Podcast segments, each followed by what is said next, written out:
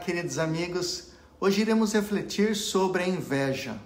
O escritor Rudy Allen dizia: Quer fazer Deus rir?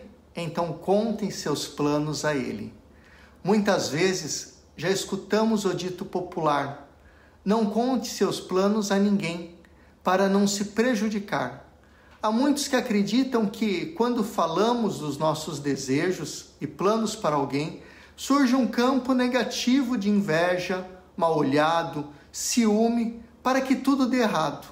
Mas até que ponto o outro, sua inveja e energia negativa, pode destruir o que desejo construir? Talvez não tenhamos uma resposta exata.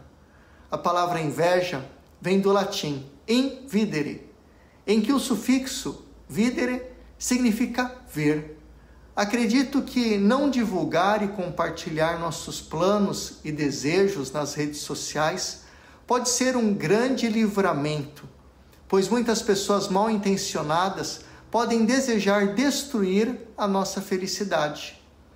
Não precisamos o tempo todo e a toda hora declarar para o mundo o que acontece em nossas vidas.